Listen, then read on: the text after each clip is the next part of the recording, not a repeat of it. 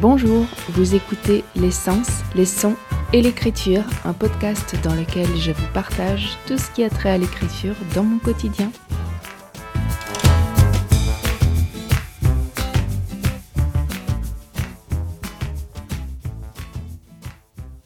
On est le 4 janvier 2021.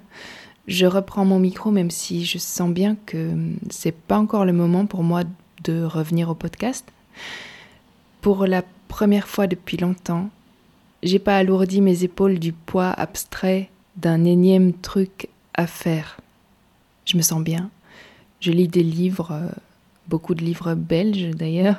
Euh, et puis j'ai recommencé à me fixer un objectif de 30 pages par jour. En fait, c'est comme le yoga ou le vélo. Ça me fait du bien, j'en ai besoin chaque jour, mais quand je m'arrête quelques jours de suite, j'ai du mal à m'y remettre tout, tout à fait. Pour le vélo surtout, parce que le yoga est devenu indispensable. C'est la première chose que je fais chaque matin, même les jours où je n'ai que 5 minutes devant moi. Mais donc, pour la lecture, je sais bien qu'il suffit qu'un livre tout à coup me plaise un petit peu moins et j'avance comme un escargot. Et ça m'énerve et donc je suis de plus en plus lente. Et pourtant, je sais que ces 30 pages par jour permettent beaucoup de choses. Je sais que quand je me pose avec un livre que j'ai choisi, je peux lire bien plus que 30 pages et ça embellit souvent mes journées. Je me détends plus facilement et puis euh, il y a toutes ces idées qui me viennent qui n'ont parfois rien à voir avec le livre que je lis d'ailleurs. Tout ça pour dire que j'ai recommencé à me mettre une sorte de deadline, une, une date à laquelle j'aimerais avoir terminé mon livre en cours. Et pour que cette date soit un objectif réalisable, je regarde d'abord le nombre de pages du livre, je le divise par 30 et ça me permet de savoir en combien de temps j'aurai terminé si je me tiens à mes 30 pages par jour. Ça fonctionne bien sur moi et généralement je lis de plus en plus chaque jour et je finis plus tôt que prévu.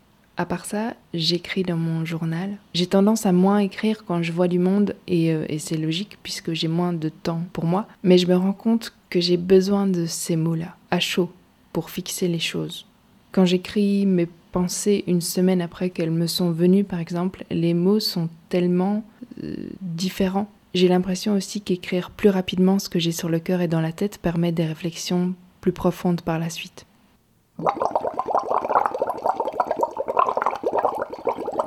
On est le 10 janvier et euh, j'ai soudain une réflexion très nette. J'étais perdue dans mes pensées et pour une raison inconnue, je me suis souvenu du regard que sur moi les gens qui me demandaient Alors ça y est, tu vas bientôt être bibliothécaire? Ou tu cherches du boulot comme bibliothécaire? Je me suis souvenu du mépris dans leurs yeux quand je répondais Moi, bibliothécaire Jamais. Autour de moi, je sais bien que les gens me prennent souvent pour quelqu'un de condescendant et de méprisant, surtout quand j'ajoute que j'ai d'autres ambitions dans la vie. Pour eux, ça veut automatiquement dire que les bibliothécaires n'ont pas d'ambition, et ne pas avoir d'ambition serait forcément négatif. Pourtant, c'est pas du tout ce que je dis. Et je crois que c'est encore une fois le fait de nommer les choses qui me dérange. Mettre les gens dans des cases avec des étiquettes et faire de ces étiquettes leurs caractéristiques principales. Ça me dérange. Et derrière tout ça, sans doute que j'ai toujours eu peur d'être enfermée dans un boulot, parce que j'ai toujours eu envie de faire des tas de choses différentes et de pouvoir les faire librement, à ma façon. Je regardais autour de moi, je voyais des gens qui faisaient des études et pourquoi? Pour être bibliothécaire ou documentaliste. Il y avait un point au bout de cette phrase et, ça me faisait peur. Moi, je faisais des études pour avoir ce, misérable bout de papier qui met en plus un an à arriver quand on est enfin délivré de, de toutes ces conneries. On nous dit, faut un diplôme. Puis on nous dit surtout, une fois les études terminées, la vie active commence. Ah oui? Je regarde autour de moi et je vois, je vois tout le contraire. Les études sont terminées, la vie s'arrête. Et dix ans plus tard, ces gens qui avaient des passions jusqu'au début de la vingtaine se rendent compte qu'ils les ont laissés sur le bord de la route pour suivre ce qui était écrit sur ce fameux bout de papier. Et même s'ils ont changé de carrière, c'est toujours la carrière qui prime. Carrière et travail. La vie, c'est si on a le temps. Et c'est totalement absurde moi, je préfère les verbes au nom.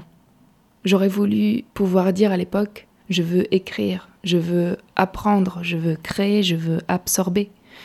Quand tout le monde répondait je veux devenir prof, je veux devenir ingénieur, je veux devenir kiné, Et puis à côté de ça, il y a tous ceux qui répondent je sais pas encore. Et, moi, j'aurais voulu brûler les yeux des gens en face qui leur jetaient un regard désolé qui disait le pauvre petit, on sait pas ce qu'il va devenir. Et oui, pendant longtemps, quand on me demandait ce que je faisais dans la vie, et quelle question horripilante, franchement. Je répondais je fais ou j'ai fait des études de bibliothécaire documentaliste. Et oui, pendant longtemps, quand on me répondait Ah, tu vas ou tu es bibliothécaire, quel beau métier, j'avais l'impression que ma vie s'arrêtait. Quand j'ai commencé le yoga, j'ai été émerveillée de comprendre petit à petit que chaque prof restait l'élève actif d'un autre prof, de, de plusieurs profs même. Je veux pas être quelque chose, je veux être en route, toujours, parce que la, la vie, ça bouge. On est en constant mouvement, même si notre mode de vie sédentaire nous, nous cloître si fort, nous replie sur nous-mêmes inévitablement.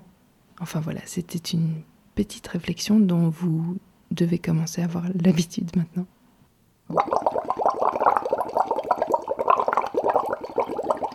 On est le 12 janvier. Depuis quelques jours, mon histoire me, me revient, se retourne en moi quand je m'apprête à dormir. C'est toujours ce polar avec lequel j'ai commencé ce podcast début juillet. Je me lève la nuit pour écrire des passages sur Google Keep, mais je presse pas l'écriture, je laisse venir. Et je sais que c'est pas encore le moment parce que je vais bientôt commencer à préparer les corrections euh, de l'île Quimboiseuse. Et donc, évidemment, je vous reparlerai de tout ça.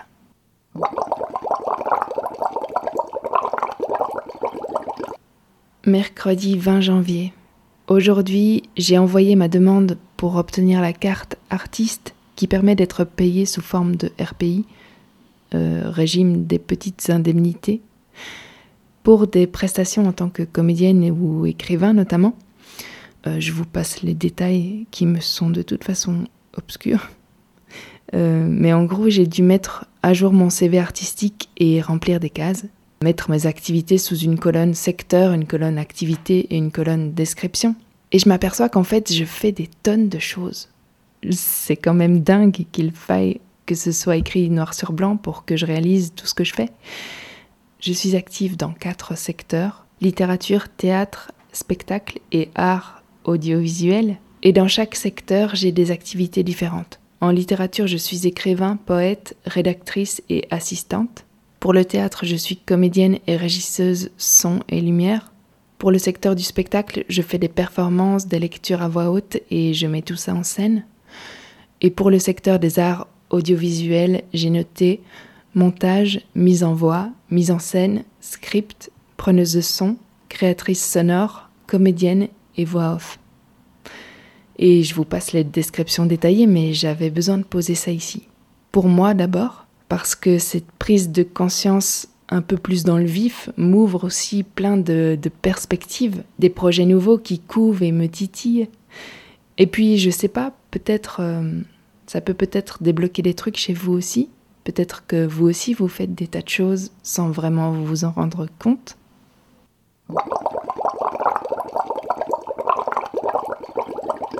On est lundi 25 janvier. Hier soir, j'ai découvert Harold Bloom grâce à Cliff Sargent et sa vidéo à propos du livre How to Read and Why. Et quelle claque Quelle claque Je suis hypnotisée par ces interviews. Harold Bloom était un grand critique littéraire américain qui enseignait à Yale. Il est mort en 2019 et il menait un vrai combat contre la médiocrité en, littérature. Un combat que, que je partage de plus en plus. Plus tôt déjà dans la journée, hier, j'avais commencé à lire L'oiseau du bon Dieu de James McBride, un roman qui part de faits réels qui se sont déroulés juste avant la guerre de sécession au Kansas. Et je me disais, mais quelle écriture, quelle maîtrise dans la façon de dérouler l'histoire dès la première page, le tout avec un style piquant et caustique. Je pouvais plus m'arrêter. Et je me suis dit, comme à chaque fois que je lis des, des œuvres majeures pour moi, mais c'est ça, évidemment, c'est ça qu'il nous faut à nous qui écrivons. Lire, lire ce qui a été écrit de meilleur. C'est la meilleure façon de se forger soi-même un chemin, en écrivant bien sûr, et en lisant les maîtres. Et il y en a plein en fait des maîtres. Pour Harold Bloom, ça se résume à quelques noms, mais moi je vais pas vous dire il faut lire les meilleurs, et il y en a qu'un, c'est Shakespeare. Vous savez, j'en ai tellement marre de toutes ces considérations pseudo engagées qui n'ont rien à voir avec la littérature ou les arts en général et qui deviennent pourtant le seul prisme par lequel on recommande des artistes ou leurs œuvres. Est-ce qu'on peut arrêter d'encenser des gens qui écrivent de la merde juste pour promouvoir la diversité? Je veux dire, le fait que je sois une femme ne rend pas mes livres meilleurs. Ce week-end, notre poète national, Karl Norak, à qui j'ai dédié un épisode dans mon podcast de poésie, a partagé un article sur Amanda Gorman et la lecture de son poème lors de l'investiture de Joe Biden. À la base, Karl Norak dit juste que les commentateurs étaient irrespectueux de, de jacasser comme des pies pendant sa lecture parce que du coup on l'entendait pas. Mais sous ce poste, le seul commentaire critique est celui de Francesco Pito, un autre poète belge dont j'apprécie énormément la plume et les dessins, et qui est par ailleurs toujours très critique et qu'est-ce que ça fait du bien. Et donc, il disait dans les commentaires J'ai lu la traduction de son texte, c'est quand même une belle enfilade de poncifs, de banalités et de pensées prémâchées qui servent surtout à endormir les esprits.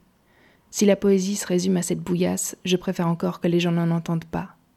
Qu'elle soit noire, qu'elle ait eu des problèmes avec le langage, ben ça rend pas son texte meilleur. On aurait cru un prêche à la fin d'un film bien pensant. La poésie qui pense bien ou mal d'ailleurs, c'est non pour moi. Ensuite il répond à quelqu'un d'autre ceci. Une fois de plus, la poésie c'est autre chose que du jeu de voyelles et de consonnes. Ce sont aussi des idées. Et là, c'est niveau ras des pâquerettes. Bon, j'ai pas vu la lecture en question, j'ai lu le début du poème et pour moi, bon, il est un peu sévère, mais je suis heureuse qu'il rappelle que la poésie c'est autre chose que du jeu de voyelles et de consonnes, ce sont aussi des idées. Parce que c'est ce que je me tue à dire, notamment ici dans ce podcast il y a quelques épisodes quand je hurlais qu'il fallait travailler ces textes. Et dans les commentaires, il y en a un autre, de Lisette Lombé, qui dit entre autres Je milite pour une poésie qui ne se résume pas aux strictes qualités littéraires, une poésie accessible, ben moi je milite pour une poésie qui ne se résume pas à du militantisme. Une poésie accessible? Mais c'est une insulte à tous les grands textes qui ont été écrits. Accessible à qui? À la foule vautrée devant Netflix? Sérieusement? Et on en revient aussi au débat de l'écriture pour une cible. Faut-il vraiment écrire pour quelqu'un? Est-ce qu'on ne pourrait pas sincèrement écrire pour soi d'abord, puisqu'écrire est avant tout un geste solitaire? Est-ce qu'on ne pourrait pas réfléchir seul, sans influence directe, avant l'étape du partage? Est-ce que ça ne serait pas rafraîchissant dans ce monde où les gens sont apparemment incapables de rester seuls avec eux-mêmes, de faire naître des idées rien que pour soi et par soi d'abord? Moi j'ai l'impression que c'est loin des foules que l'on s'apaise et que c'est dans l'apaisement que l'on peut comprendre, se comprendre. Mais ce que je veux dire surtout, c'est qu'en voulant renverser la tendance du on ne publie que des hommes blancs depuis la nuit des temps, les gens font de la grosse merde en priorisant des trucs dont on se fout en littérature. Je lis pas Sylvia Plath parce que c'est une femme. Je lis pas Beckett parce que c'est un homme. Je suis pas en train de lire James McBride parce qu'il est noir. Je ne lis pas Murakami parce qu'il est japonais. Quand je me suis mise à lire Aimé Césaire à l'adolescence, c'était pour sa langue, pas pour sa couleur de peau. J'ai pas envie qu'on me lise parce que je suis une femme. Et quand je postule pour quelque chose, j'ai pas envie que mon sort soit entre les mains du nombre de femmes blanches de 30 ans qui postulent en même temps que moi. C'est une aberration. Peut-on encore juger les œuvres pour leur qualité? Va-t-il falloir effacer les noms sous toutes les propositions de texte et bander les yeux de tous les éditeurs, journalistes, jurés et autres promoteurs d'œuvres artistiques pour que cessent ces mascarades politiquement correctes? Est-ce qu'on pourra encore encenser et promouvoir un texte pour l'unique bonne raison, c'est-à-dire parce qu'il est bon? Et peu importe qu'il soit mauvais à mes yeux ou aux vôtres, pourvu que celui qui vous donne envie de le lire l'ait lu parce qu'il voulait vraiment lire ce texte-là. Bref, hier, j'ai découvert Harold Bloom. J'ai appris que ce grand critique littéraire s'était fâché avec l'Académie américaine depuis 1970, pour les mêmes raisons. Et en une phrase, il a résumé toute ma pensée. I, don't want to take part in this madness in which sexual orientation, ethnic identity, skin pigmentation, gender, origin of one sort or another is deemed to be the most crucial element in apprehending a poet or a playwright or a story writer or a novelist or even an essayist.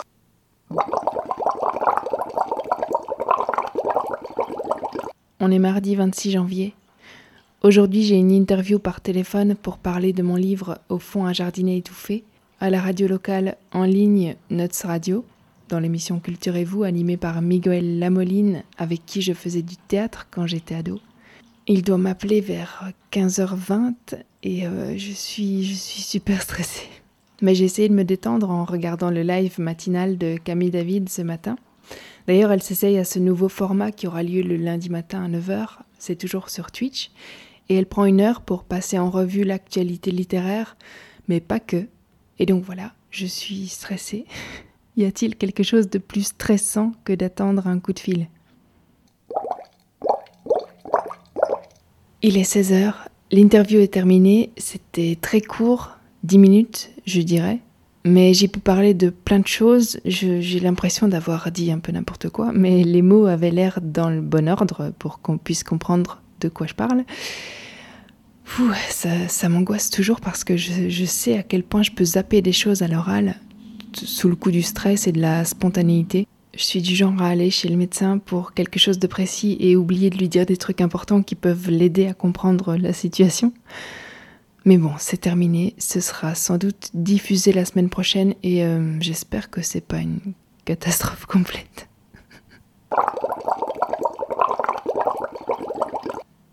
On est vendredi 29.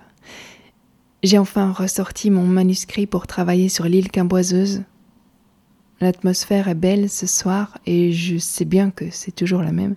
Il y a mes bougies, mes carnets, mes stylos, mes crayons, mon thé. Mais je sais pas, il y a quelque chose de beau dans l'air, un truc puissant qui me pousse dans le dos vers tout ce que j'ai envie de faire et que je retiens depuis un mois. Je sais pas si je vais travailler sur l'un des manuscrits reliés qu'il me reste ou sur les pages volantes que j'ai retrouvées dans une enveloppe, mais j'ai une grande nouvelle. J'ai rendez-vous la semaine prochaine avec mon éditeur pour commencer le travail autour de mon livre. Et j'ai vraiment hâte de vous embarquer avec moi dans cette aventure de, relecture et de correction. On est dimanche le 31 janvier. Aujourd'hui, Elodie Lorette fêtait l'anniversaire de son podcast, Le Laboratoire d'écriture, qui a tout juste un an. Et donc pour fêter ça, elle a fait trois heures de live avec des surprises, des concours, tout ça. Et elle a aussi donné un mini atelier d'écriture comme un avant-goût des ateliers qu'elle donne depuis presque un an, je crois, peut-être depuis avril ou mai 2020, pour ses contributeurs sur Patreon. Alors, euh, je suis pas fan des ateliers d'écriture. Je trouve que ça finit toujours par tourner en rond. Je suis pas à l'aise pour écrire avec plein de gens autour de moi, du coup, je me retrouve comme coincée dans une seule partie de mon cerveau en mode tu dois écrire ce qu'on t'a demandé en cinq minutes, sors quelque chose, n'importe quoi. Et, les choses qui me viennent se rejoignent sans cesse, ça ne me mène nulle part. D'ailleurs, ça rejoint mes pensées à propos des fulgurances si derrière il n'y a pas de travail. Mais cet atelier d'écriture en ligne, de chez moi, confortablement installé à ma table avec tout mon brol, même si mon compagnon est venu s'incruster pour manger ses tartines de confiture en plein milieu de l'atelier, ben c'était chouette. Je suis restée sur le live parce que j'ai beaucoup d'affection pour Elodie et que j'étais super heureuse de fêter l'anniversaire de son podcast qui a clairement posé les bases de ce que je suis en train de faire aujourd'hui. Je me disais qu'au pire, je l'écouterais en faisant autre chose, et puis je me suis retrouvée avec un passage qui fera peut-être partie de mon fameux polar. C'est incroyable, non? Enfin, moi je trouve ça incroyable. J'étais pas du tout partie pour écrire euh, quoi que ce soit, encore moins en lien avec ce, polar qui peut-être n'en est pas un, et euh, je vous reparlerai de tout ça. Et donc, ce que je voulais vous dire, c'est que ces ateliers à elle ont l'air minutieusement et intelligemment construits, d'ailleurs elle le dit, pour permettre aux participants d'explorer leurs projets en cours par le biais des propositions d'écriture qu'elle donne.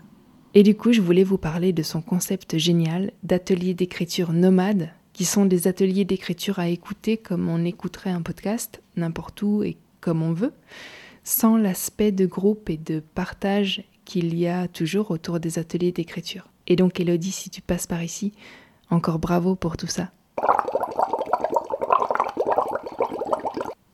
On est toujours dimanche, il est tard, mais c'est décidé, je vais reprendre mon espèce de, défi de poésie. Je vous en avais parlé en décembre dans l'épisode précédent, j'écris de toute façon de la poésie, des textes qui me viennent naturellement et qui me plongent ensuite dans, dans un travail de recherche qui peut m'emmener très loin. Mais en 2019, je m'étais lancé ce défi d'écrire un poème par jour. Je me disais, dans 30 jours, j'aurai 30 poèmes, il y en aura certainement un qui sortira du lot, et, dont je serai satisfaite. Vous l'aurez peut-être déjà compris, je suis de ceux qui ne montrent que ce qui est fini. Montrer mes brouillons ou ce qui est mauvais parce que ébauché, ce qui fait la construction et qui ne peut donc pas être tout à fait bon tant que je n'ai pas vraiment trouvé ce que je cherche et ou ce dont le texte a besoin. Montrer tout ça est une hérésie pour moi. D'ailleurs, quand Elodie a commencé à lire des extraits de ce qu'elle était en train d'écrire au jour le jour dans son laboratoire d'écriture, j'étais presque en stress pour elle. Je me disais, mais elle est complètement folle. Et pourtant, je reconnais que c'est un passage de la documentation d'un processus qui est loin d'être inutile ou inintéressant. Bref, pour en revenir à mes poèmes, la première fois que je me suis lancée dans ce défi d'écrire un poème par jour, j'ai tenu 47 jours à partir du 7 juin 2019, mais l'expérience m'a laissé bien plus que des poèmes. Parce que, comme pour tout, plus on pratique, plus c'est facile d'entrer en écriture et plus on va vers une amélioration du style, de la fluidité, de tout ce qui nous occupe personnellement dans l'écriture que l'on pratique en fait. Et puis pendant que j'y pense, parce qu'en fait j'y pense toujours quand le, montage est terminé, donc pendant que j'y pense, je vais vous lire le premier poème que j'avais écrit pour ce même défi en 2019. Donc le vendredi 7 juin 2019.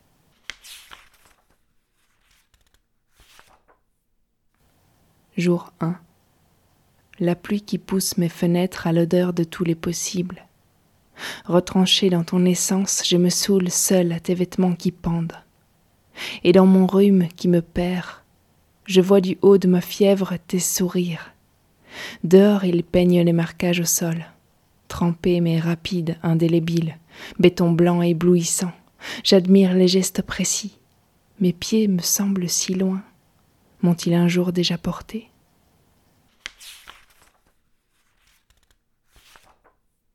Donc voilà, je vais écrire un poème par jour à partir du 1er février 2021 et jusqu'au 31 mars. C'est une date euh, parce que j'ai besoin d'une date de fin, mais si le rythme me plaît, je, continuerai, on verra bien ce que ça donne.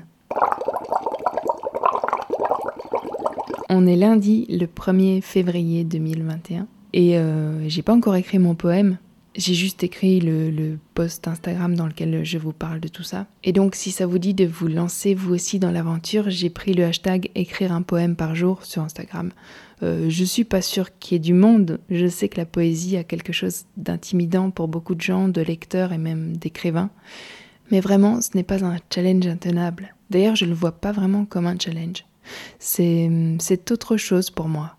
Et donc si vous voulez suivre cette aventure, vous pouvez faire ce que vous voulez du, du mot poésie. Si une seule phrase vous vient, qu'elle fait trois lignes et qu'elle vous semble correspondre à l'idée que vous vous faites de la poésie, ou de ce que ce défi peut être pour vous, c'est très bien. Moi j'écris des vers libres, mais je les laisse faire ce qu'ils veulent pour avoir de quoi travailler. Donc ça ne doit pas être court, ça ne doit pas être long, ça ne doit pas être bon. Vous pouvez aussi vous laisser prendre et surprendre par l'aspect journal dont j'avais parlé dans l'épisode précédent. Et puis à tous ceux qui veulent écrire un journal, qui n'y arrivent pas, qui ont perdu l'habitude, tout ça, c'est si simple parfois de mettre des mots éclatés sur ce qu'on vit en sautant de ligne en ligne. Et puis après, vous montrez vos poèmes ou non, ça n'a pas d'importance, il n'y a pas d'obligation. L'important pour moi, c'est d'écrire un poème chaque jour. Voilà, je vous retrouve bientôt pour vous parler de la reprise de mon livre L'île quimboiseuse avec mon éditeur, et puis pour vous dire comment se passe l'écriture poétique euh, jour après jour. En attendant, passez une bonne journée, une bonne soirée, une bonne nuit et à bientôt